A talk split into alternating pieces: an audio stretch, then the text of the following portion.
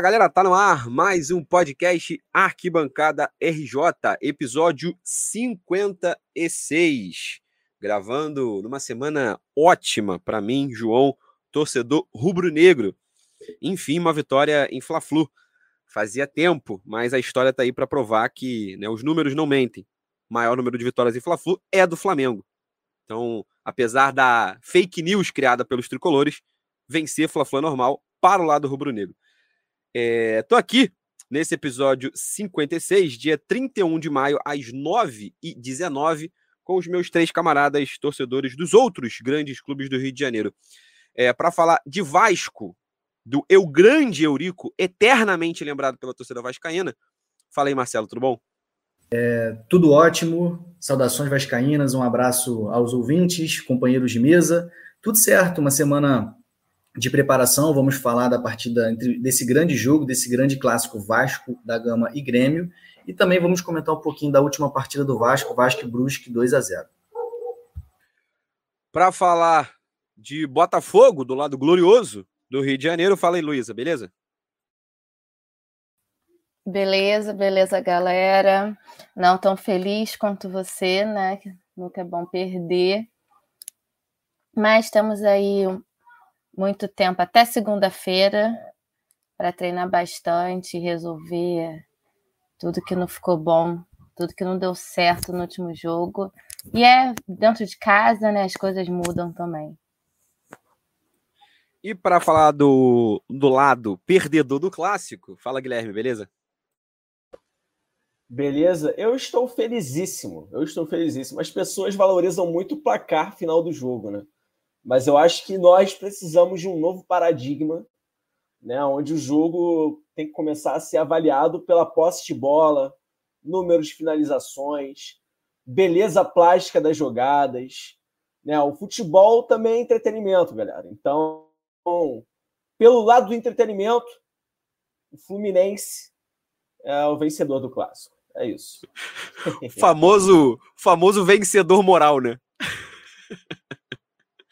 Ai, ai. É... Vamos, vamos começar pelo clássico? Queria começar pelo clássico, porque eu vou falar de Flamengo. Queria falar de um negócio, a gente queria, queria separar um tempo para a gente. Aconteceu nesse final de semana, antes do clássico, na, no, no, no sábado, né? A final da Champions League, Real Madrid e, e Liverpool, né? A vitória do, do Real Madrid por 1x0, gol do Vinícius Júnior. Morador, morador não, né? Nasceu na cidade que eu e o Marcelo moramos nesse momento, querida São Gonçalo, é, é, é arquibancada RJ, mas ninguém aqui, né, tirando o Guilherme, é da capital. E mesmo assim, o Guilherme vive muito mais em Niterói, né? Tá ali permeando muito mais a boemia niteroense do que do que somente o Rio de Janeiro. Então é, a gente um sabe como... criado em Niterói. É, a gente sabe é como é viver ou estar ou morar perto de São Gonçalo. É, e o título do Real Madrid e o gol do título do Real Madrid ter sido feito pelo Vinícius Júnior é, suscitou uma discussão na internet que eu queria convidar vocês para falar também sobre, sobre isso. Acho que é importante a gente levar essas pautas para o nosso podcast, até porque todo mundo sabe do no, dos nossos posicionamentos, mas eu acho que isso é importante reforçar, né? A ideia da, do, do, do Vinícius Júnior e a, a força que algumas pessoas têm em continuar sempre negando o talento do Vinícius Júnior, né? É neguebinha para lá, é Neguebinha para cá. E, enfim, é sempre falando que, que ele foi inventado pela mídia, que ele é o cara que não merecia o status que alcançou, não fosse jogador do Flamengo. Eu acho importante a gente ressaltar que essa ideia, ela também parte de um grande desrespeito com o Negueba, né? Com o próprio atacante Guilherme Negueba. Muita gente sequer lembra o nome do Negueba, né? Que ele é o Guilherme e não só o Negueba, como se o Negueba fosse um, um sinônimo de fracasso no futebol. E eu acho legal como a ideia de fracasso, e acho que a Luísa também pode até falar muito mais é, com, com, com vivência né, do que eu, mas a ideia de fracasso para o jogador preto, ela é muito mais emblemática, né? Ela é muito mais forçada pela imprensa, pela torcida, porque ninguém lembra de Matheus Sávios, de Adrians, de Mateus, filho de Bebeto, né? Ninguém lembra desses jogadores. Todos brancos, loiros, de olhos claros. Mas o Negueba, que jogou em Flamengo, São Paulo, Curitiba, Grêmio, né? Salários altos. Eu tenho certeza que a vida financeira do Negueba é tranquila. Eu duvido muito que o Negueba passe alguma dificuldade financeira, né? Pode não ser milionário, mas eu duvido muito que ele passe alguma dificuldade financeira, porque teve salários altos nos clubes que passou, né? Jogou fora da, da Coreia, foi campeão mundial sub-20, campeão da Copa do Brasil pelo Flamengo. E você pega um jogador que veio de uma origem humilde, que não tinha nenhuma perspectiva na vida dele, e que hoje conquistou a, a vida dele, a gente sabe da onde vem esse lugar. A gente já falou aqui no passado, quando a gente comparou Hugo Neneca e, e Andrés Pereira, como a própria torcida do Flamengo trata a relação dos dois, como a cobrança vem. No fundo, a gente sabe da onde vem o ódio ao Vinícius Júnior e o ódio ao Negueba. É da possibilidade de você ver um menino preto tendo sucesso. Isso no Brasil automaticamente é crime. A ida dele para o Real Madrid, a convocação para a seleção brasileira, os gols, as assistências na Europa, tudo isso vem do mais puro ódio e aversão.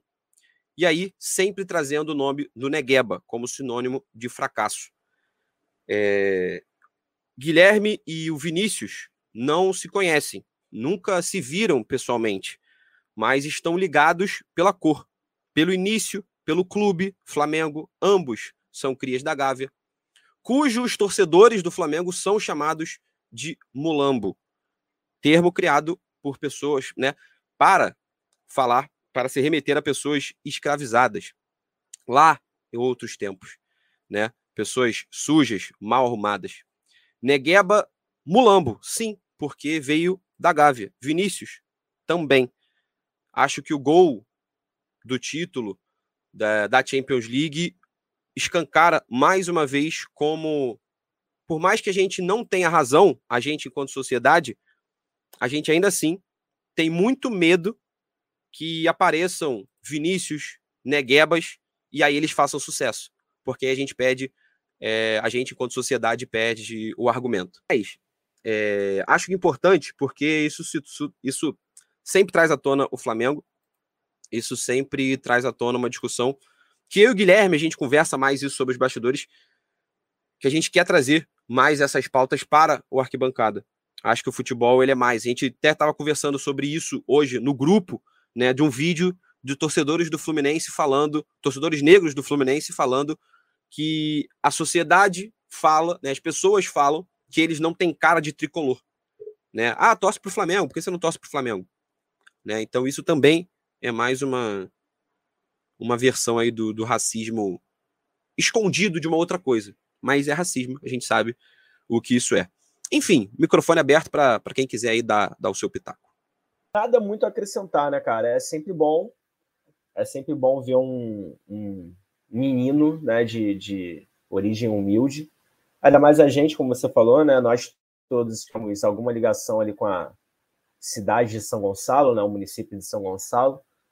É, é muito bom ver um menino com essa humilde sendo bem sucedido, né? Eu, particularmente, estava torcendo para o Liverpool no sábado, porque é uma proposta de futebol que a mim agrada mais. Mas pelo lado da narrativa, a narrativa, né? Vinícius Júnior fazendo o gol da, do título da final, porra, é uma narrativa gigantesca, né? E é isso, merecedor, parabéns. No momento, né, no momento, é o talento brasileiro aí que a gente tem maior evidência, né? Tudo para ser o, o nome do, da seleção brasileira, o, maior representante da seleção brasileira aí nos próximos anos, né? Com o Neymar em decadência, enfim. É isso. Eu estava lendo a história dele, né? Assim, eu não conhecia realmente a história do Negueba. Conhecia só disso de ouvir falar o Vinícius Júnior é o novo Negueba, o Negueba é um que estourou e não deu certo. Essas coisas de estourar e não deu certo, eu já sabia, mas aí eu fui ler e, nossa, uma história pesada, assim, também, para o pessoal ficar falando como se ele tivesse fracassado à toa, né? Eu li que ele saiu do Flamengo, foi numa época que o Flamengo estava ali brigando para não cair, né? Se eu não me engano, João. E aí ele era novo, teve essa pressão. Ele foi para São Paulo, se machucou feio. E aí entrou de pelo que a esposa fala, não sei se é a esposa atual, mas na época falou que ele estava bebendo muito. Então, isso tudo aí, com certeza, é, afetou ele, né? E aí eu fiquei pensando nisso, falei, nossa, o garoto passou pelas essas coisas e o pessoal ainda fica falando, né? Ah, ele não deu certo, etc e tal.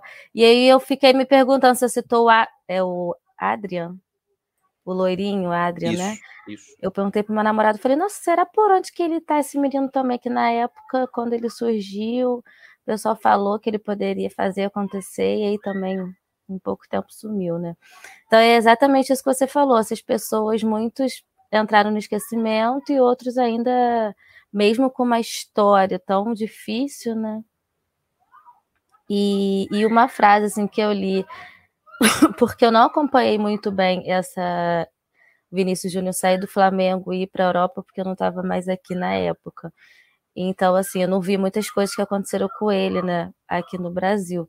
Mas tem uma frase que ele fala que não sabia o porquê dele ser tão odiado pelos brasileiros e ele só queria fazer com que os brasileiros gostassem dele, né? Eu fiquei, nossa, coitado, imagina, é, ele não tinha uma... nem 18 anos quando saiu foi daqui, uma, né? Foi uma carta que ele escreveu, né? Ele escreve os cinco desejos que ele tinha para a vida, né? Aí, e ele era engano... novo quando saiu daqui, nem 18 anos, né? 18, não é todo mundo que sai daqui igual o Neymar, com todo mundo idolatrando, né? Um e um milhão. Então, ele fazer esse gol realmente foi muito especial, né? Marcelo, se você quiser tentar falar, acho que agora, acho que agora vai. A internet parece Não, estar melhor. pessoal, eu acho, eu acho que eu estava longe da, um pouquinho longe do, do sinal da internet aí tava. É, agora tá perfeito. Show. Não, vai então, dá, primeiro, primeiro dar os parabéns, né, pro, pro Vinícius Júnior. É um moleque que realmente vem jogando muito. Né? Acho que nas últimas duas temporadas realmente o futebol dele cresceu demais. É um garoto que, especialmente por ter, né, a gente ter essa ligação com São Gonçalo, né, foi muito bacana ver um menino de São Gonçalo metendo o gol numa final de Champions League, né? Eu não vou mentir, João até botou pilha comigo no grupo e tal. Eu já eu implicava um pouco com ele, mas assim, João sabe, vocês me conhecem, não era por nada nenhuma questão racial, e sim era por ser jogador do Flamengo. E aquilo sempre teve também uma competição entre entre Paulinho e Vinícius Júnior, foi construído muito pouquinho essa rivalidade, né? Quem é melhor, o Paulinho? Eu, por exemplo, achava que o Paulinho ia até jogar mais que o Vinícius Júnior, mas realmente não, o Vinícius Júnior realmente é bem melhor. Tá jogando, pô. É. Mas Paulinho é campeão olímpico, o Vinícius não, olha só. É. Olha mas assim, são bons, ambos são bons jogadores, mas realmente o Vinícius Júnior, ele é um ele é um jogador realmente acima do Paulinho, acima, uns dois degraus pelo menos acima. Mas é isso, assim, é, toda a minha implicância com o Vinícius Júnior sempre foi, vocês sabem muito bem disso, sempre foi por ele ser jogador do Flamengo, né? E, e, repito, teve, tinha essa competição com o Paulinho, que era melhor e tal, mas o que fica é, é a resposta também que o Vinícius Júnior dá para muitas pessoas, né? A gente sabe que a questão principal e fundamental no, no, na implicância com o Vinícius Júnior da maioria é o racismo, né? Que não é o meu caso, mas da maioria é.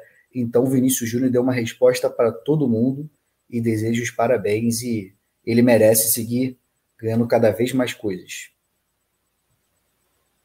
É isso. Vamos, Guilherme, vamos para o campo e bola? É... Fla-Flu no último, no último domingo. Acho que em alguns poucos jogos a gente discordou né, dos últimos Fla-Flu. Geralmente a gente tinha uma visão muito parecida dos jogos, mas esse especificamente a gente até veio falar no privado, né? A gente já conversou sobre o jogo é, no privado a gente teve uma. Não vou dizer que discordou completamente do jogo, mas a gente teve uma visão um pouco diferente né, do jogo. Enfim, fala como você viu a partida pela ótica tricolor, pela ótica sua, que depois eu, eu vou complementando. Cara, eu acho que foi um jogo. Futebol não é merecimento. Né? De cara, já vamos falar assim: né? futebol não é definido pelo merecimento. Né? Meritocracia no futebol não, não existe também não existe muito na vida. Mas aí, enfim. Acho que ela pode, ela pode até. O mérito, o mérito, o mérito até existe, né? Mas não a justiça. Sim, é, é nesse sentido, né? Porque, é, falar que, de fato, falar que mérito não existe parece, faz parecer que não existe mérito na vitória do Flamengo, né? E existe. mas não existe a justiça. Eu acho que foi um jogo onde o Fluminense tentou muito mais, né? Desde, desde os primeiros minutos, assim, né?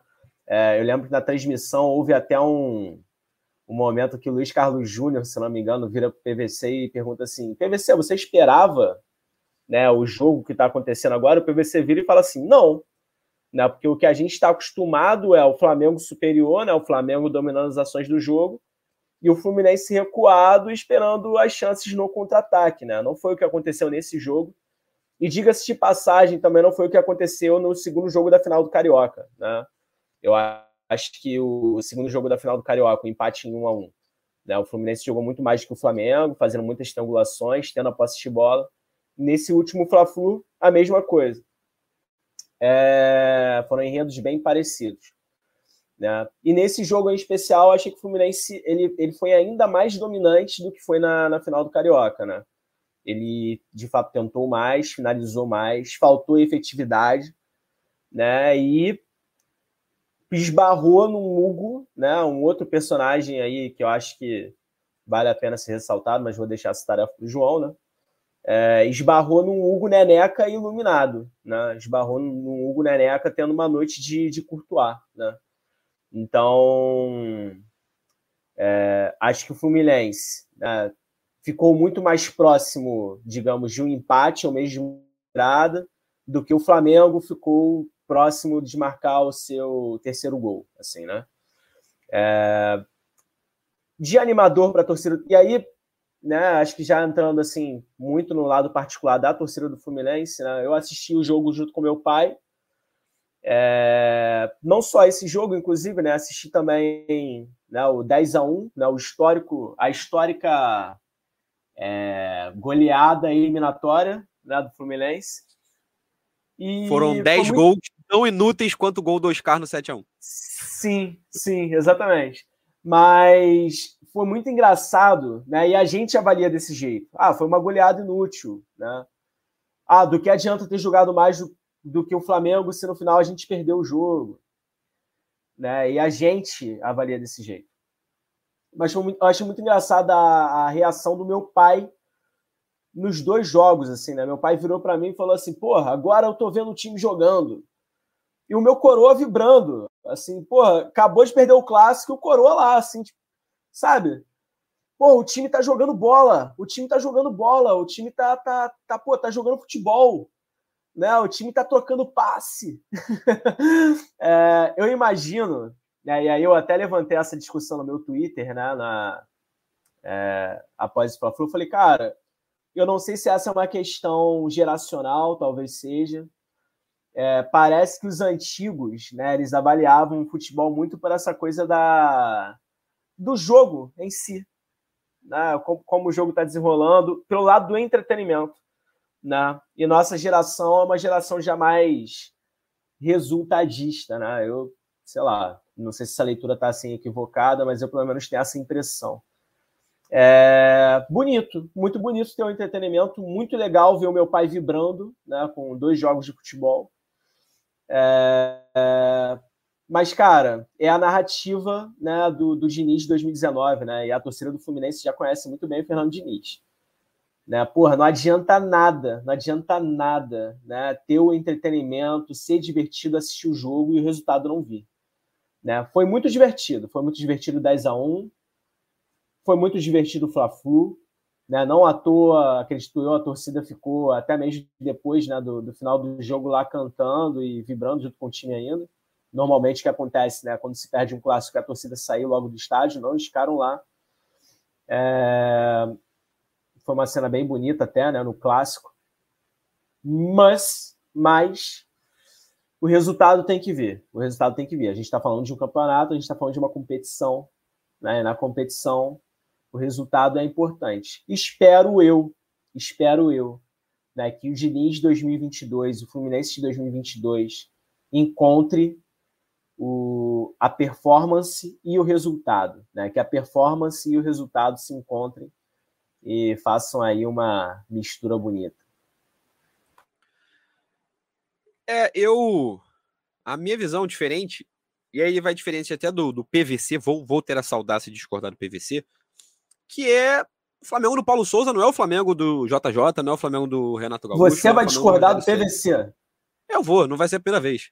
Escala aí a Juventus da Moca de 1933, pra gente ver quem tem a razão. é, Baldaço no gol, Adílio na lateral direita, Francisco na zaga, Carlão Madureira na quarta já errou, zaga. Já errou, quem jogava na lateral direita era o Badu, tá errado. Agora Se segue aí falando tua mentirinha. ai, ai. É, o Flamengo do Paulo Souza não é aquele Flamengo dominante, que joga bonito, que, que é avassalador contra seus adversários. Né? Inclusive, nos últimos. Apesar do Flamengo tá, vem de quatro vitórias, já são sete partidas, sete, seis partidas sem, sem derrota. É, o Flamengo não é o Flamengo avassalador. É, o Paulo Souza, ele se mostrou muito mais pragmático do que os anteriores técnicos. No sentido de que ele é um técnico que percebeu que precisa de regularidade, ele precisa de confiança da torcida, ele precisa de respaldo da diretoria, ele precisa de resultado. No Brasil, a gente está falando de resultado. O Diniz pode jogar bonito, seu pai pode ficar alegre até o final do ano. Se ele não conseguir resultado, ele não vai ficar como técnico do Fluminense em 2023. Todo mundo sabe disso. Ele sabe, eu sei, Mário Bittencourt sabe, seu pai sabe disso, todo mundo sabe. Se não conseguir resultado, não vai não continua no cargo. E o Paulo Souza sabe que não, se não conseguir resultado, não vai ficar no cargo. Há uma, no Flamengo ainda há a possibilidade dele conseguir o resultado e ser demitido, né? Porque lembremos, o Flamengo nas últimas três Libertadores demitiu o seu técnico antes das oitavas e todos eles passaram para as oitavas. Fala, Guilherme. Eu vi flamenguistas lamentando o resultado, justamente porque o Paulo Souza não, não, não foi demitido, né? O resultado negativo, ainda mais teve... tomando né, a pressão que tomou, justificaria uma demissão. Já falei aqui, teve flamenguista ficando puto com o título de Campeonato Brasileiro porque o Rogério Ceni continuou no time. Vou repetir. Puto com um título de Campeonato Brasileiro. Eu fiquei puto só de falar essa frase, mas enfim. Vou tentando voltar aqui. O Flamengo não é essa não é mais essa máquina. Aí você pode colocar a culpa no Paulo Souza? Acho que tem culpa. Você pode colocar a culpa de que o, o, o Bruno Henrique tá três anos mais velho. Já falei isso aqui. Ele não vai dar o mesmo tapa que ele dava na frente antigamente. Ele tá três anos mais velho do que 2019. Né? O ele Davi tá com Luiz quantos é... anos agora? Ele tá com quantos 29, anos? 29. Pô, mas ainda tá numa idade boa. Não, beleza, mas mesmo é. assim, três anos mais velho. É três anos mais velho. Óbvio, eu tenho certeza que ele tem menos físico do que há três anos atrás, com 26, com 25, né? Quando ele chegou no Flamengo. Entendeu? Então todo mundo. O elenco envelheceu, né, cara? Não tem jeito. Que pena, que triste. Não vai ser a máquina. Não vai ser a máquina. Então, quando você olha pro jogo e fala, pô, eu esperava um Flamengo avassalador, pô, me desculpa, você não está assistindo os jogos do Flamengo. O Flamengo não foi avassalador contra equipes piores do que o Fluminense. Não foi avassalador contra a Católica e venceu de 3 a 0 e não foi avassalador. Não foi avassalador contra o Goiás, que perdeu de 1 a 0 e tomou sufoco do Goiás. Não foi avassalador contra o Sport em Cristal, que ganhou de 2 a 1 no Maracanã. Por que, que seria avassalador contra o Fluminense? Que é uma equipe melhor do que todas essas. Eu não consigo entender. Você pode até desejar que o Flamengo jogue assim. O PVC podia falar, pô, eu queria que o Paulo Souza conseguisse, pô, ia ser um entretenimento legal, ver o Diniz de um lado, o Flamengo com os craques desfilando do outro lado, ia ser, pô, lindo, maravilhoso, pô, mundo perfeito, né? Mas não é isso que vem acontecendo. Então, quando eu, eu, eu, eu ah, sinto que a torcida do Flamengo, muitas delas ficaram, muita boa parte dela ficou presa realmente em 2019. Aí não, tudo que não for. Só quer desempenho. Só quer desempenho. Aquilo, né? Mas é isso que você falou, cara, muito bem. Tem vários fatores, assim, mudou técnico, mudou o, a idade, mudaram a idade dos jogadores, né? São vários fatores e, pô, você tem vários times assim que, por exemplo, o Corinthians teve um ano fantástico em 2011, 2012, 13, depois deu uma caída, mas voltou em 15, depois em 17 e caiu de novo. Também tem, é, tem muitos ciclos dentro do futebol que às vezes você consegue refazer uma equipe no espaço curto e fazer, fazer é, esse time voltar a ganhar de novo. Mas assim, são algumas circunstâncias, né? O Atlético Mineiro perdeu, está sendo criticado. E é o mesmo elenco. Saiu quem? Saiu o Tietê, saiu um ou outro ali, acho que na base, Zaratio, Nacho, Hulk. É aquilo, tem que ganhar Savarino. sempre. Se você não, se você não ganhar, você Entende? É, então, quem esperava um, um, um avalanche rubro-negra, não é isso. Não foi isso no Carioca, gente. Não foi esse momento nenhum na temporada. Quando que o Flamengo no Paulo Souza. E aí é uma crítica, obviamente, é uma crítica ao trabalho do Paulo Souza. E é uma crítica de quem espera diferente. Pô, você tá vendo o ano todo o Paulo Souza, não faz isso. Não vai ser o Flamengo vassalador. Né? E o que eu tava falando do, do Paulo Souza ser pragmático, só retomando aquele raciocínio, é que ele veio com a ideia de três zagueiros e viu que deu errado. Ou que pelo menos ele precisaria de mais tempo para dar certo. O que, que ele fez? Muda, retoma, volta, vamos jogar com quatro zagueiros, né? Dois zagueiros aqui, dois laterais e, e vamos aqui. Vamos na, na sustentação para conseguir os resultados lá na frente. Se, se, a gente for campeão, se a gente ganhar alguma coisa, eu posso até tentar retomar, mas por agora vamos aqui no que a galera quer para não arranjar confusão. Né? Então, e, e, o resultado foi condicionado também. Eu vi muito tricolor falando: ah, mas o Fluminense teve 67% de posse de bola. Mas o Fluminense chutou 17 vezes no gol. O Flamengo chutou 6 vezes. Eu falei: ok, justo, realmente. Mas você vai ver dessas 17. 6 foram no gol. 6 foram no gol. Tá? 5 foram travados. Sequer chegaram à linha de fundo. 5 chutes desses 17 sequer chegaram à linha de fundo. Então, não é que o Fluminense, nossa, o Fluminense chutou 17 bolas no gol. Aí, se fosse 17 bolas no gol, aí, meu Deus do céu. Né? Enquanto do outro lado, o Flamengo chutou 3. Né? 6 para 3, eu não vejo um massacre tão gigantesco assim. E na posse de bola, o jogo foi condicionado pelo resultado. Né? O resultado de, de 2 a 1 quando o Flamengo vira o jogo, o Flamengo escolhe recuar. E aí você pode dizer se está certo ou se está errado né? Se, se, isso te agrada ou se, se, te desagrada, mas ele foi condicionado pelo resultado. Se o Flamengo tá empatando, eu duvido muito que o Paulo Souza recua o time. Ele ia jogar para continuar ganhando. Né? Tanto que no primeiro tempo, quando os dois times estavam jogando para ganhar, a posse de bola do Flamengo foi superior. No, a posse de bola no primeiro tempo. E aí no segundo tempo, beleza. No segundo tempo, de fato, Paulo Souza foi e falou: ó, toma a bola, 2 a 1 um para mim é o suficiente, não quero me expor. Tenho fragilidades defensivas, ele sabe disso. Prefiro botar mais o zagueiro, recuar o volante e deixar Vitinho lá na frente e Pedro descansado se virando. Que foi exatamente o que aconteceu. Né? E por pouco, o Flamengo já não conseguiu dois contra-ataques. Né? Por uma bola roubada do Felipe Melo e a outra, não lembro quem estava jogando na zaga do Fluminense. Manuel? Era Manuel, não era? Manuel David Braz, não era? Manuel. Manuel. Manuel David Braz. Então, e o Manuel tirou a outra. Saiu, entrou né? o Felipe. Melo. Isso, então, por pouco, o Flamengo poderia ter conectado um contra-ataque. Mas é isso, de, de Fla-Flu, Flamengo em oitavo, Fluminense em décimo terceiro, não é isso, se eu não me engano? O Fluminense está ali no... Décimo primeiro. Isso, décimo primeiro, mas tá todo mundo muito perto ali, né? Na, na ah, tabela ainda, o Flamengo, nesse momento o Flamengo tá três pontos do líder. O campeonato tá muito embolado Sim. ainda, muito embolado. Se o Fluminense tivesse embolado. ganho, teria entrado no G4, pô. É, Exatamente. Esse campeonato. Muito. Havaí é, vai ser campeão desse campeonato.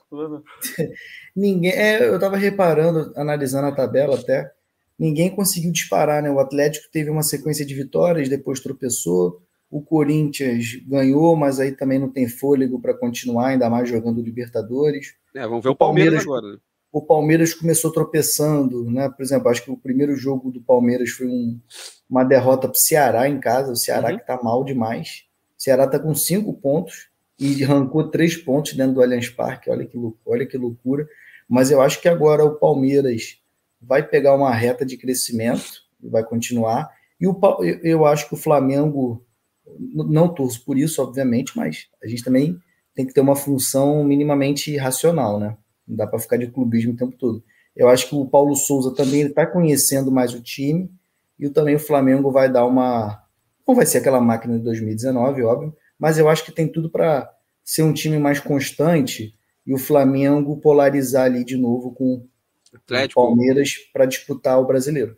É, eu acho que vai ficar. Infelizmente, o futebol brasileiro, acho que por enquanto, para esse ano, vai ser de novo a mesma coisa. Atlético, Palmeiras. Agora, e... né? Falei bonito, agora é. realista, né? Sem é, tá bom, né? Nossa, quase, bonito, né? bonito. Quase, mundo... quase, pintou um, quase pintou um diploma de, de jornalismo aí atrás da sua parede. É, um PVC aqui, mas, pô, mas por dentro eu quero que o Flamengo acabe, morra. Esse clube. O mundo, o Não, mundo é tá. Isso, né? O, o Flamengo teve tá muita mudança. Fala, Lu. De... Fala aí, Luiz. Nossa, falaram de Palmeiras e atrás. Pô, Palmeiras joga com o mesmo time há que, uns três anos, né? Mesmo treinador. O Flamengo não, né? Teve muito, tiveram muitas mudanças desde 2020 para cá. E o torcedor ficou lá em 2019, achando que tem que ganhar tudo como ganhou em 2019. Mas ganhar não, massacrar, né? é, massacrar. Tem que ganhar e jogar bonito como em 2019. Isso daí foi um sonho. Acontece uma vez a cada não sei quantos anos, mas acho no que Flamengo, tem que botar o pé no chão. Reclamar quando tem que reclamar, claro, né? Mas assim, deixa o Paulo Souza trabalhar. Como, como projeto, o Palmeiras está tá mundos à frente, assim, eu acho, do, do, dos outros clubes. Como projeto, sabe? Não necessariamente campo e bola ali e tal. Projeto, projeto, né? ideia, ideia de clube. E acho que o Botafogo está vindo nessa pegada aí também. Inclusive, não duvidaria nada o Botafogo figurar ali entre os quatro, cinco primeiros do campeonato. Não. Aproveitando o gancho, vou usar esse gancho aí do meu queridíssimo Guilherme, que preparou o terreno né, para mim chamar o Botafogo, para falar de Botafogo derrotado no final de semana, Curitiba 1, Botafogo 0. Luísa, é, há uma, um racha na torcida alvinegra neste momento. Entre a aqueles. está louca. Exatamente. Entre aqueles que aceitam criticar o trabalho do Botafogo nesse momento e aqueles que acham que é um absurdo criticar qualquer trabalho nesse momento porque está tudo no início. Como assim você está criticando o Botafogo neste momento? Não pode criticar o Botafogo. Para você, pode criticar ou tem que ficar fingindo que está tudo bem? Eu acho que nem 8 nem 80. Tem que criticar. É, tem que ser realista, né? Não pode chegar e falar não podemos falar nada porque está no início, tem um trabalho e tudo mais. Mas também, assim, perdemos a primeira derrota fora de casa. E para maior, não maioria, mas para muitos, parecia que tinha voltado para a Série B, sabe? O mundo acabou, o trabalho está horrível, tira todo mundo, começa do zero. Então, assim, e muita gente falou o que é verdade, né? Uh, o, o John Tess, quando assumiu, falou: ó, esse ano é para arrumar a casinha e não cair. Esse é o objetivo. Ok? Ok. Só que aí o trabalho começou a dar as caras e o time começou a jogar melhor, as coisas começaram a desenvolver, né? Vitórias e vencendo um rival como o Flamengo. Acho que muita galera começou a se iludir muito né? E aí uma derrota. Eu não acho que o time tenha jogado mal, não, tá? No contra o Curitiba agora. Uma peça ou outra, sim. Não entendo porque o Luiz Souza cada jogo ele escala um time. Eu acho que isso pode prejudicar também. Luiz Souza fez um crossover Ih, meu Deus, é. Olha só, tô ficando doida. A gente tá falando do Paulo Souza. Paulo Luiz... Castro é. e Luiz Souza agora. Mudou. Se eu fosse você, Sabe três, quando... né, Luísa?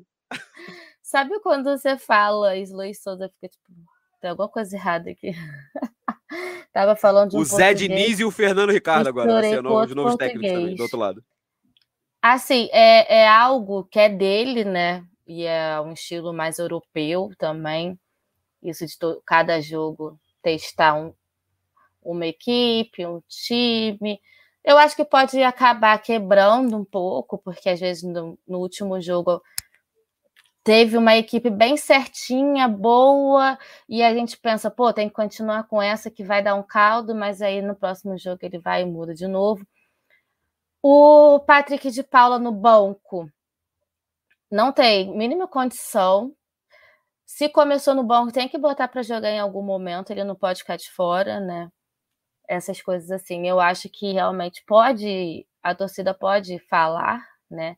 Uma coisa ou outra, uma substituição ou outra que não deu certo, que não gostou, que poderia ter sido diferente, mas não criticar de uma forma tipo, nossa, ele é horrível, o trabalho dele é péssimo, até porque são 10 jogos, se eu não me engano, só com ele à frente, não é isso? É muito pouco ainda, né? E como vocês estavam falando do Flamengo, ah, muita gente diferente e tal, imagina o Botafogo, que é totalmente diferente, né? É o ambiente, É né? diferente de jogador, o ambiente, diretoria, é tudo algo novo.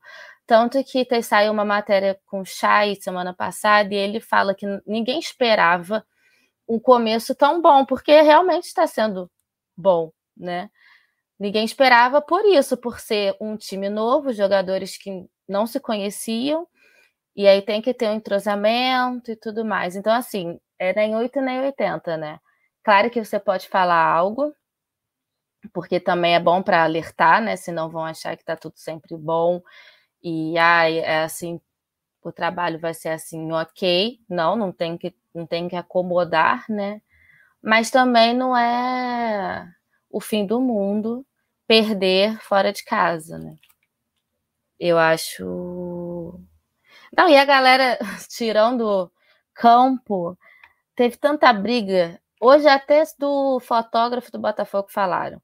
Eu acho a precisão de jogo, porque aí o povo concentra só no jogo. Jogar Olha, um domingo tá- e, outro, e depois só na segunda, só na segunda tá deixando o Botafogo doido da cabeça. meter um jogo no meio da semana para Pra galera ficar tranquila.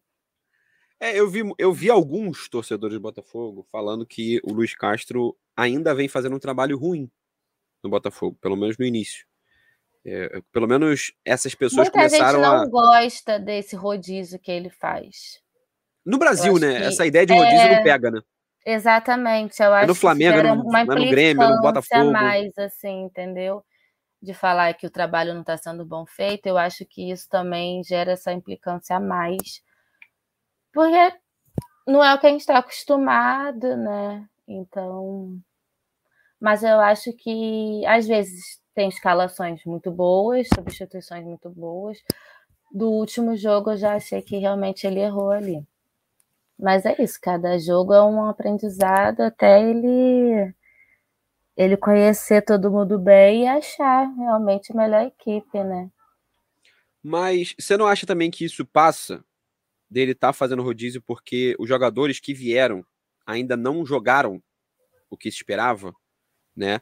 Porque muito se fala isso. O Botafogo contratou um caminhão, mas esse caminhão Sim. ainda não tá jogando essa bola toda, né? Tanto que eu, o que eu já falei aqui algumas vezes, a gente já falou, você também, né? A maior contratação do Botafogo nessa temporada, nesse momento, é, é- veio do Brasil de Pelotas, que é o Erisson. E ele veio antes da SAF. Sim. O, o Patrick de Paula que veio foi um que começou mediano e aí começou a melhorar. Então acho que deveria ter continuado para ele pegar mais ritmo, né? O que está sendo bem falado é o zagueiro Cuesta. Ele realmente tá, tem feito bons jogos. Mas os outros realmente assim oscilam bastante. Por exemplo, o Vitor Sá no início estava jogando super bem. Aí deu uma caída, no último jogo foi bem de novo. Então, assim, eu acho que até os próprios jogadores muito vieram de fora também. Ainda estão pegando o ritmo, né? a enganação Lucas Piazão, eu falei nesse podcast. Você ouviu aqui nesse podcast primeiro, antes de todo mundo. Não Quando Lucas nada, Piazon né? foi contratado, eu falei: Lucas Piazão é uma bosta. Já pode voltar. Ele é uma bosta. Eu falei aqui nesse podcast. Você, ouvinte do Arquibancada RJ, O? Saraiva, o Saraiva também. Sarávia. Saravia. Isso. Nunca acerto o nome deles primeiro. Chama Não de quero Saraiva, tá nem tudo certo. Ele, a maioria dos jogos, ele deixa ali a lateral no espaço. Meu Deus. Desde o jogo contra o Corinthians, né? Desde esse jogo. Desde Nesse jogo eu tava lá, eu falei, meu Deus do céu, quem é esse? Vai embora, volta para onde, onde veio, pelo amor de Deus. Aí o pessoal fica falando assim, não, pô, mas ele tá marcando. Nossa. William, fugiu. William. O William. E é difícil mesmo, não sei o quê. Eu falei, tá bom, né? Vou dar uma colher de chá. Mas aí veio outro jogo, outro jogo, outro jogo. A marcação dele não é muito legal, não é muito boa. E nada muda. E É, nada, o Botafogo em sétimo lugar no Campeonato Brasileiro, muito acima das expectativas do John Texon, né? Que já falou Muito várias e várias vezes que, Por isso que eu acho É. que a torcida também. Que é ficar na Série B. É, e para falar do John Texon, Luísa, eu só para a gente fechar o Botafogo e, e ir para o Vasco, é, o John Texton que vem se, se provando né, cada vez mais um acerto. Né? É, semana passada, antes do jogo, né, ele brotou numa live de diversos torcedores, né, torcedores barra jornalistas, influencers, youtubers do, do Botafogo, né, muito se criticava da SAF de uma maneira geral, inclusive da SAF do Botafogo, que é aquela coisa, ah, vai se afastar dos torcedores, vai ficar longe, os torcedores não vão saber de nada. E o John Texton vem parecendo ser um cara muito transparente, né, não sei como ele faz nos outros negócios dele, não bota minha mão no fogo, né, nem no Botafogo bota minha mão no fogo, mas ele parece ao que tudo indica, ser um cara muito transparente, né? Vem trocar, várias vezes ele vem conversar com, com a torcida. Óbvio que não dá para conversar com todo mundo, mas a, a, partir desses, desses influencers aí. Sim, foi muito legal isso que ele fez, muito legal mesmo, dar esse espaço para jornalistas independentes, né? E foi uma conversa muito legal. É, ele falou coisas importantes e coisas até que Deixaram a torcida assim bastante animada, né, sobre contratações para a janela, para a próxima janela. E ele está realmente foi foi uma ótima contratação.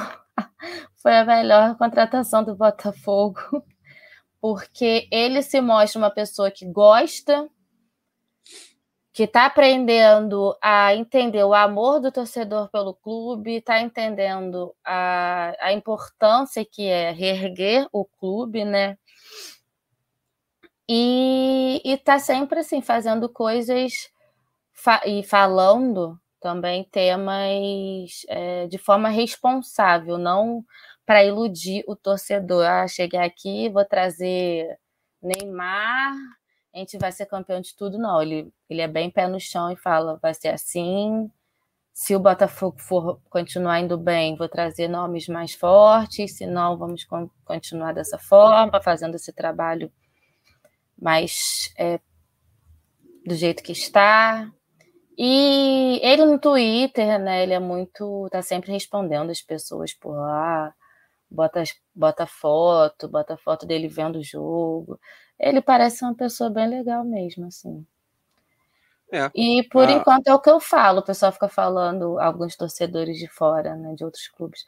Ah, mas vender o clube pode perder a identidade do clube, o comprador pode fazer o que quiser depois e tal. Aí eu falo para essas pessoas, falo, cara, por enquanto, não, ele não está demonstrando ser esse tipo de pessoa. Por enquanto, é tudo sendo feita de uma maneira bem responsável.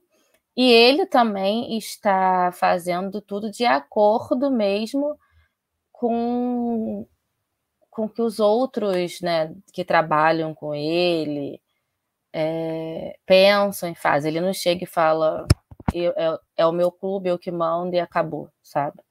Eu acho que essa é a grande diferença também. E eu acho que o medo que as pessoas tinham também, né, de chegar aqui, ah, vamos trocar de nome e fazer acontecer coisas mirabolantes assim. É isso. Muito é... bom ser rico. Ele lá de jatinho, menino, lá na. Nosso John Tex é o. Para a torcida, do, pra torcida do Botafogo é o milionário favorito. o único que a gente respeita. O, o bilionário favorito. Queria eu, é. tá no jatinho dele lá na praia. Sei lá onde ai, ele foi, chiqueza. Para falar. Um, um, dia, quem sabe, quem sabe. É, para falar de Vasco, é, Guilherme, fala da semana do Vasco agora, sem procurar nada, sem abrir nenhuma aba. Agora. O que, que, que, que, que o Vasco. Vasco? É o que, que o Vasco não pode esperar do dia de amanhã? Mano, ele pode esperar que o. Sem pesquisar, na levanta coletiva? a mão. Faz, não, na colina histórica. Na colina Isso, histórica? É, amanhã. Ah, ele pode esperar que o tal do Pedrão é, pare de se relacionar com o Lieven, né? Não é isso não? O Leve? ai, ai. ai, muito piada interna na torcida do Vasco vai saber essa dessa piada. É, vamos falar de Vasco, Marcelo?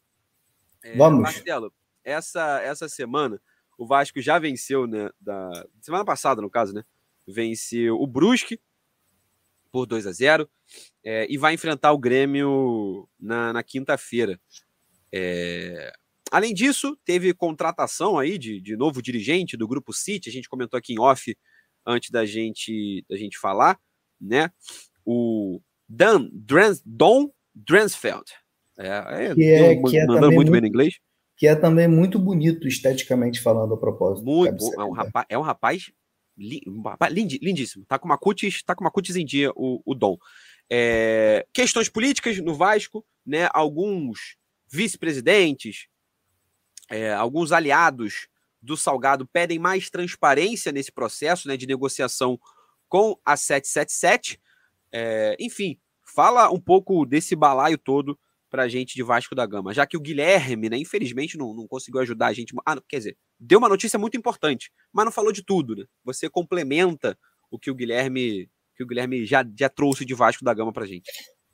Cara, primeiro dizer que assim, em relação ao Vasco, cara, eu, eu vou ter que ir no médico, cara, porque assim, eu acho que eu tô com um problema de amnésia, cara. Eu não lembro a última vez que o Vasco perdeu uma partida. Entendeu? Então tem essa, tem essa questão ah, ainda que não, tá, Marcelo, pelo está amor me, de minha, está me atribulando porque eu estou preocupado. não lembro. Eu não lembro. Eu lembro, eu lembro. Foi pro Flamengo. Ah, foi pro Flamengo? Foi. Ah, foi. Não, porque assim, tá vendo? Ó, beleza. Eu lembro, né? eu lembro, eu lembro. Mas, eu pô, lembro, te ajudo. Tem, Na Série vê... B não perdeu, não? Não perdeu, exatamente. Ah, empatou do início, é né? O único time, único time das séries A e B invicto. No início estava se empatando, né? Eu apostei com o âncora desse programa 50 reais, tá? Que o Vasco sobe. Calma. Calma. É... Não, só tô pontuando. Não, tô... não, não, não tô contando. Não tô contando vantagem, não, fiquem tranquilos. Que Luísa não estava na gravação do, do último programa há três, é, não, episódio 54. É um, é, um, é um valor simbólico. Mas, assim, é, brincadeiras passo, à parte. Passo o Pix imediatamente. É. Mas assim, brin mas brincadeiras à parte, o, o Vasco, o Vasco vem bem, cara. Eu tô, eu tô, eu tô assim, mas não falar satisfeito porque é complicado um clube do tamanho do Vasco na segunda divisão e tal. Eu ia falar, mas... você falar satisfeito tá na segunda divisão é... é, não tem como estar tá satisfeito, mas o contexto do vascaíno é estar um pouco mais aliviado, né? E isso que a gente pode definir o sentimento do vascaíno como aliviado, é, mas assim, também tendo um pouquinho de alegria, a gente, a gente já ficou safado, não tem jeito, então a gente fica tá feliz mesmo. E é isso, entendeu? Mas também sabendo dosar. O Vasco vem de uma boa partida, especialmente no segundo tempo contra o Brusque, né? Ele, ele deve colocar agora para a partida contra o Grêmio o Getúlio no lugar do Raniel. O Raniel vem muito mal no ataque do Vasco, muito paradão, muito com dificuldade até de se movimentar e tal, de fazer o básico, de fazer o pivô e devolver, tem um mínimo de, de movimentação, então acho que o Getúlio vai entrar no lugar do Raniel. O, o, o Zé Ricardo ele não pensa em colocar o Figueiredo de centroavante, que é a posição dele. Ele quer, ele joga no 4-2-3-1, né? Então é, ele abre o pack de um lado e o Figueiredo do outro, e agora ele só vai trocar peça, né? Que é o Getúlio no lugar do Raniel, e o Palácios vai para o banco, possivelmente entrando no segundo tempo para substituir o Nenê. É um dos grandes jogos, Vasco e Grêmio, nessa quinta-feira nos grandes jogos dessa Série B. Né? Vasco, é, Grêmio, Cruzeiro, é, Bahia são os grandes protagonistas e eu tô, tô com uma expectativa muito boa. Tô com uma expectativa muito boa para esse jogo, mesmo não sendo. Não dá para falar que. Assim, o Vasco tem um leve favoritismo por jogar em casa, em São Januário lotado, mas vai ser uma partida dura, com certeza. O Grêmio está precisando de reabilitação. Então, a parte de campo, o Vasco vem de vitória, tem tudo agora também para seguir com bons resultados. Né? E te respondendo, João, em relação à, parte externa, SAF, o Vasco está no, tá no processo, né? Mas eu vi que alguns dirigentes comentaram o fato de, de não ter vazado, de, de, de ter vazado uma carta e tal, cobrando mais participação dos vice-presidentes, que estavam tipo um grupinho de cinco, seis, né, que só que estavam tendo contato. Mas eu, eu acredito no argumento que realmente é do, do Estrada, do Adriano Mendes, do Osório, que você também não pode vazar muitas coisas, porque tem cláusulas, tem sigilo, né? Então, assim, e, isso e, e todo, e, e, tudo vai passar por, por Assembleia Geral, pelo Conselho Deliberativo. É, o Vasco também nomeou 15 pessoas agora no conselho de diferentes grupos políticos para lerem o contrato entendeu? Para lerem toda a proposta vinculante da 77 para o Vasco. Então, assim, é, eu entendo, eu acho que quanto mais transparência, melhor, mas eu acho que também tem coisas que também você tem que proteger, porque é uma relação, é uma relação comercial, um negócio, envolve valores, envolve dinheiro, então também tem que ter as suas proteções. Eu eu tô, eu tô com uma boa expectativa, né? Ao mesmo tempo um pouco apreensivo, né? Porque desde a resposta histórica de 1924, acho que vai ser o, o principal movimento de, de mudança de, de alguma ação dentro do Vasco, né? O Vasco deixar de ser uma associação civil e virar uma sociedade anônima, assim como o Botafogo virou. Então, ver que o Botafogo mudou demais. É, eu Vasco... diria, eu diria que até maior. No, obviamente não é mais importante, né? A resposta histórica é muito mais importante. Mas acho que para o cenário do Vasco, enquanto. Clube... É o futuro do Vasco, tipo, para onde é. que vai, né? É. Então, assim, é isso. Como foi para o Botafogo, também vai ser para o Vasco. O Botafogo também é um grande clube. E, assim, mesmo o Vasco tendo um potencial financeiro maior que o Botafogo, é, o Vasco também o Vasco não teve uma coisa de uma forma tão nefasta quanto o Botafogo. É, o Vasco teve uma briga política, uma política muito tóxica, muito muito particular. Pior, mesmo o Botafogo, Fluminense e Flamengo com seus problemas políticos, o Vasco uma coisa absurda. Então, eu não era a favor da SAF. Eu não era a favor da SAF. Eu, eu acredito né, no debate de ideias, diferentes grupos, mas o Vasco realmente é, o ódio imperou no clube, né? Tipo, o cara que está na situação, a oposição fica ferrando, atrapalha, atrapalha quem está na gestão. Então, assim, o clube não anda, cara. Então, realmente esse modelo eu acho que se exauriu e vamos torcer para as pessoas que estão organizando essa, essa sociedade anônima tenham responsabilidade com o que estão fazendo e consigam amarrar bem o contrato e proteger o clube para realmente o um investidor ter responsabilidade no futebol do Vasco e no que ele se propôs fazer. É isso. É, algo mais a acrescentar, galera? Ou podemos caminhar para o nosso, nosso grande finale?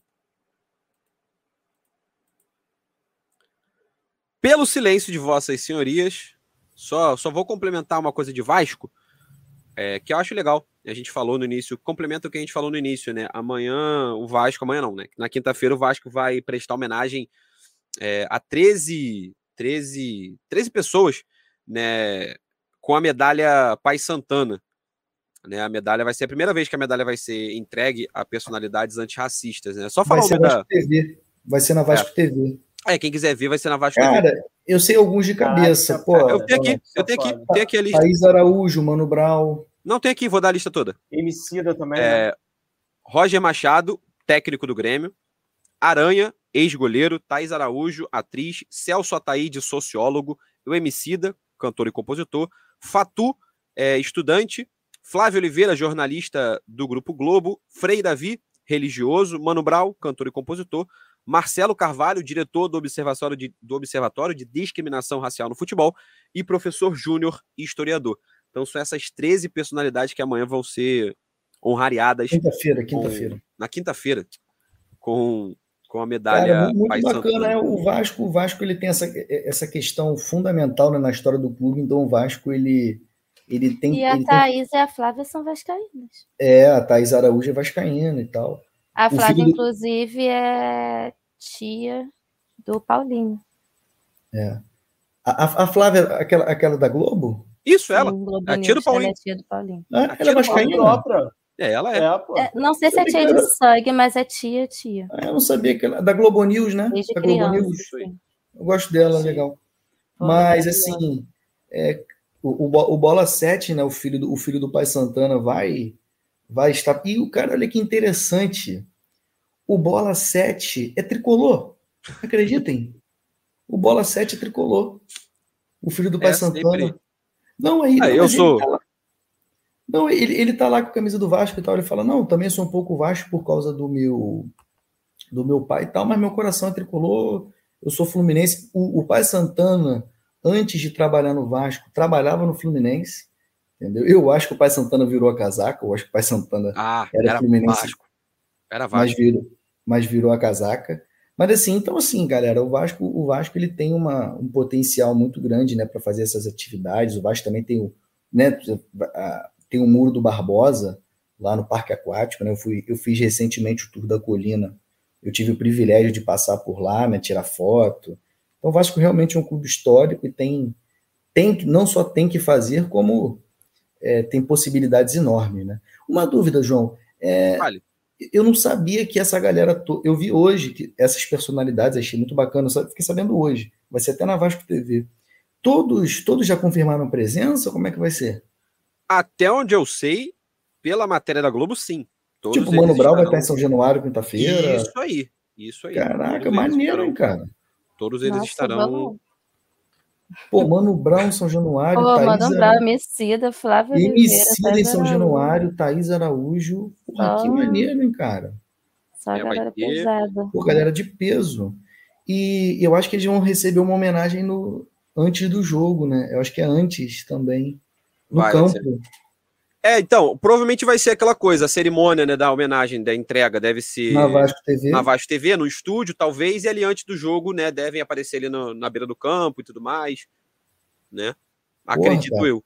Né? Geralmente essas coisas são assim, né? Você faz uma cerimônia oficial no lugar fora, depois vai pro jogo pra, só para mostrar para a torcida que a galera tá ali e tal, aplaudir, né, os homenageados e tudo mais. É. Deve, Porra, ser, deve ser algo nesse sentido. Maneiríssimo, maneiríssimo. Deve ser algo nesse sentido. Galera, vamos embora? Vamos embora? Já tem 58 minutos de gravação. Vamos embora. É... Guilherme, começa se despedindo aí, por favor. É isso, galera. Valeu, valeu. Né? A Fluminense vai ter a semana vazia aí, né? Você joga no final de semana. Vamos ver aí o que espera o nosso nosso grande tricolor, né? O primeiro e único tricolor do mundo. O resto time de três cores. Vamos ver aí o que a gente espera de Diniz e seus discípulos, né? Que eles consigam aliar o futebol arte, o desempenho aos resultados para que o Fluminense possa conquistar mais e mais e mais e mais taças. Valeu, rapaziada. Um abraço. É, Luiz agora. É isso, galera. Mais um podcast chegando ao fim. Vamos esperar até segunda-feira para a vitória do Botafogo, carta anti-zica. e vamos continuar aí bem nas primeiras colocações do G4, desse Brasileirão, até o fim desse campeonato, tá, galera? Para a gente não passar sufoco esse ano. Vamos ganhar coisas novas. E vai. Não sei o dia, ainda vai sair o dia mas já já a gente vai saber quando o Botafogo joga a Copa do Brasil também, não é isto? Vai ter o ainda... sorteio, não sei quando vai ser o é, sorteio. Não, a escolha de datas, na verdade, sorteio.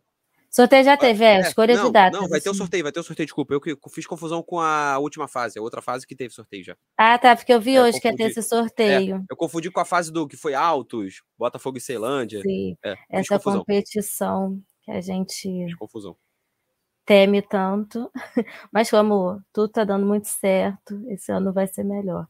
É isso, galera. Até a próxima. Tchau. Marcelo, sua vez.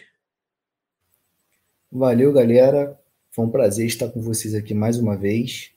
E é isso. Vascão, seguimos. Que a gente possa ter uma boa partida agora contra o Grêmio. E a gente vem aqui comentar mais uma vitória do Gigantudo. Valeu! É isso, galera. Lembro vocês de seguir o nosso Instagram, arquibancadaRJ. Tem conteúdo todo ou quase todos os dias lá no nosso, seja no nosso feed ou nos nossos stories. Próximo jogo do Flamengo, este que vos fala, estará no Maracanã mais uma vez. Estou empolgado com o Mengaço. Né? Fui, a três jogos seguidos na semana passada, deixei de ir no Fla-Flu porque fiquei gripado, mas agora já recuperado, volto ao Maracanã para Flamengo e Fortaleza no domingo que vem. Então, saudações rubro-negras aos ouvintes rubro-negros. Um abraço, muito obrigado para quem chegou até aqui, seja você vascaíno, tricolor ou botafoguense. Valeu, galera, até semana que vem e é nós.